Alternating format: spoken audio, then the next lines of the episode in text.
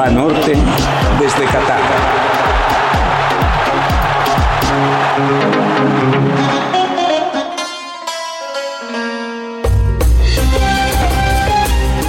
Este comentario lo quiero empezar al derecho y no al revés. Entre gitanos no se leen las manos y tanto Argentina como Croacia lo son. No solo no se las leyeron, no se las enseñaron ni para saludar. Los primeros 20 minutos del partido los hubiera editado cualquier director de cine porque hubiera hecho muy lenta y aburrida su historia. Pero el fútbol no siempre es cinematográfico. Hasta sus fragmentos más inhóspitos, más oscuros, sirven para estudiarse, para analizarse, para medirse. Lionel Messi y Luka Modric jugaban atrás de la bolsa de protección, como si fueran corebacks de fútbol americano. Solo pases seguros, nada por aire, todo por tierra, cortito de preferencia. Con decirles que el primer disparo del partido, si es que no llevaron la cuenta, fue a los 24 minutos y sirvió para que Enzo Fernández comprobara que el portero Livakovic no estaba dormido, solo estaba así tal vez un poco aburrido.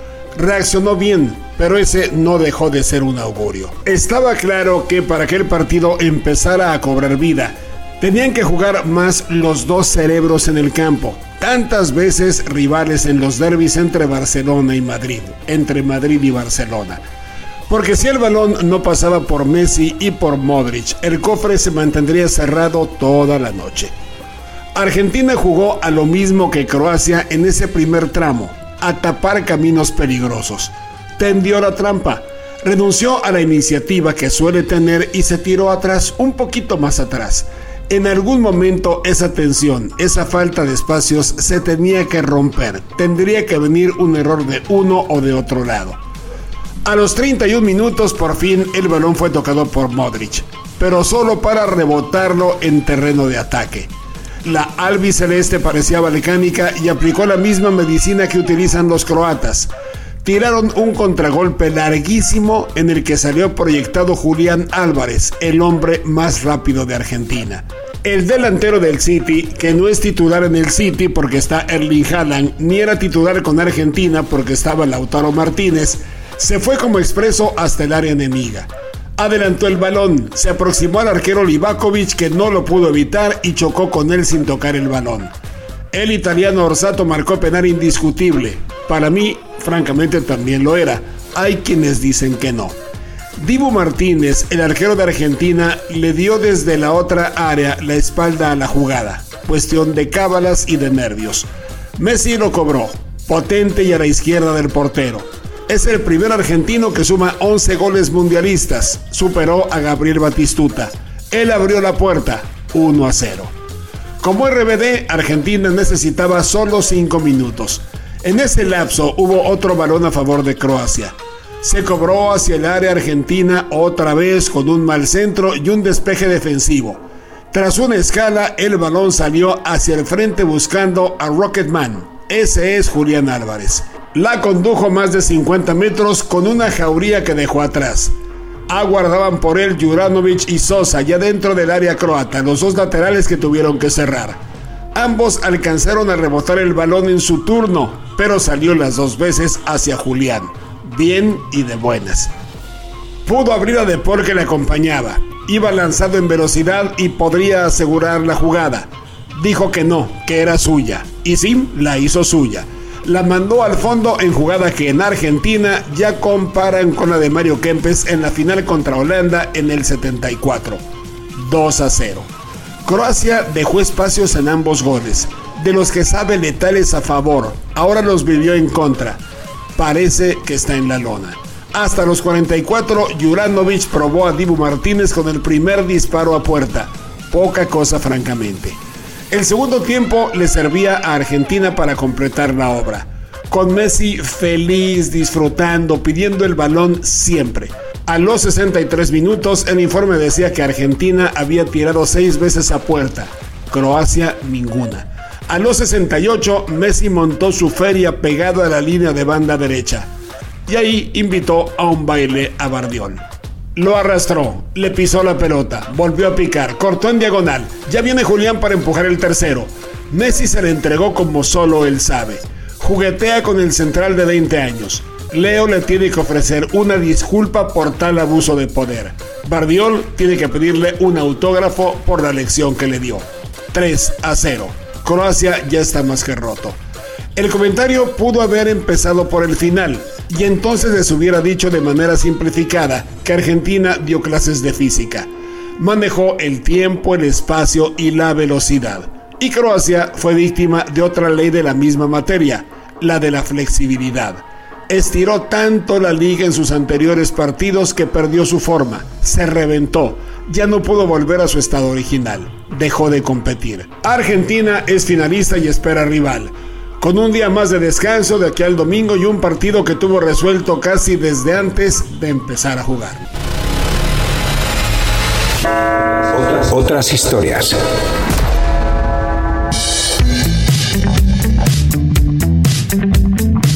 Evidentemente la palabra Auschwitz nos refiere a cosas horribles y pensamos que desde ahí se tocó fondo, pero Auschwitz no fue el único campo de exterminio durante la Alemania nazi. Los, eh, los nazis construyeron seis campos de exterminio, Auschwitz, Majdanek, Sobibor, Belzec, Treblinka y Helmno. Poco se habla de uno adicional, Jasenovac, un campo de exterminio durante la Segunda Guerra Mundial construido y operado por los croatas aliados de los nazis durante la Segunda Guerra Mundial.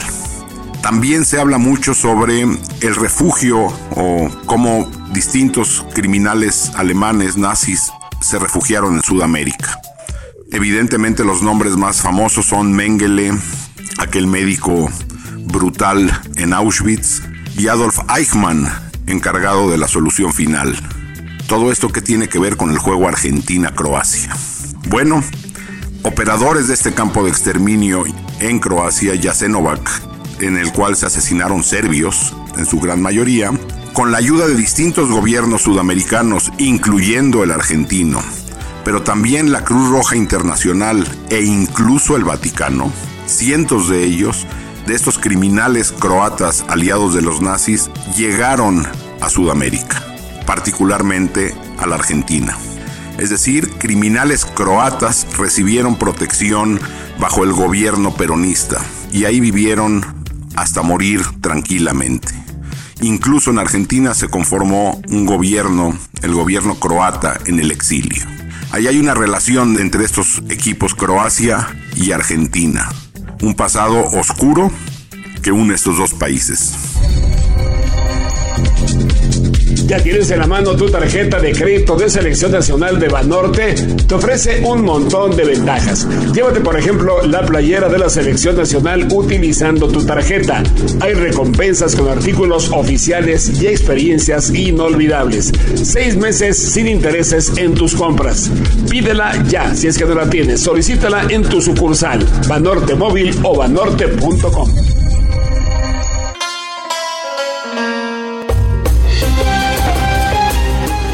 Dicen que los jóvenes ganan partidos y los veteranos ganan títulos.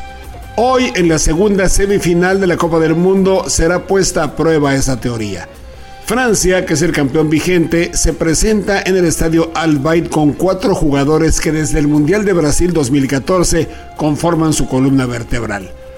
Entre Hugo Lloris, de 35 años, Rafael Barán, de 29, Antoine Griezmann, de 32, llevemos la cuenta, y Oliver Giroud, de 36, tienen un promedio de 116 partidos internacionales jugados para la selección francesa.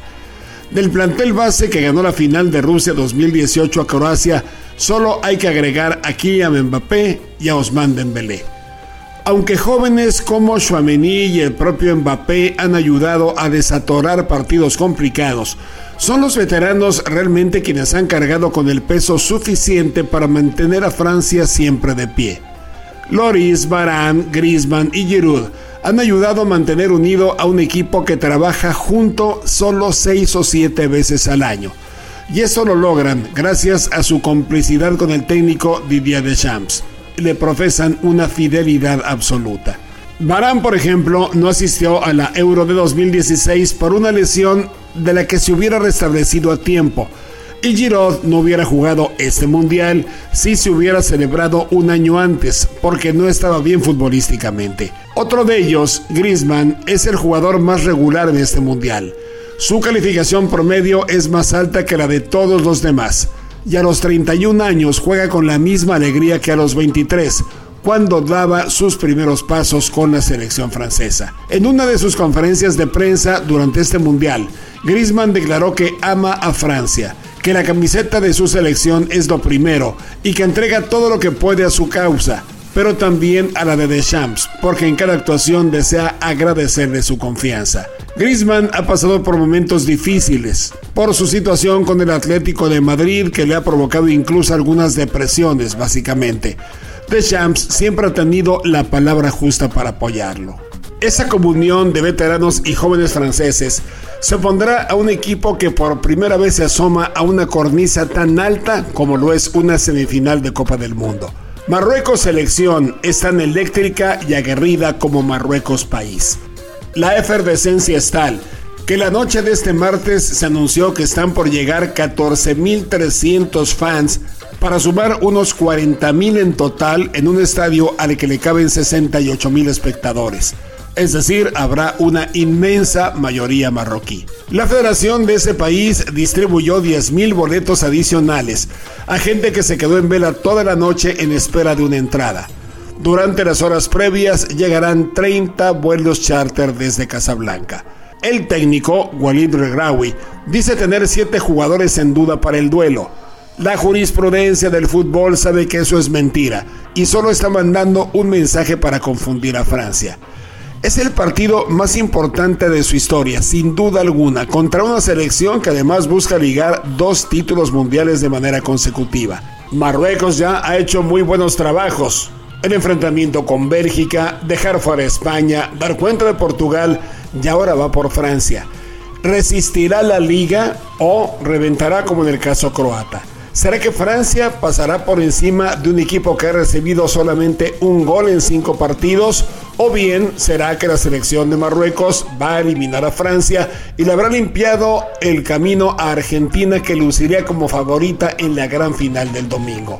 El estadio Al Bayt que se despide del Mundial arrastrará consigo a alguno de los dos, Francia o Marruecos. Muchas interrogantes que resolver. El partido se juega a la una de la tarde, tiempo del centro de México.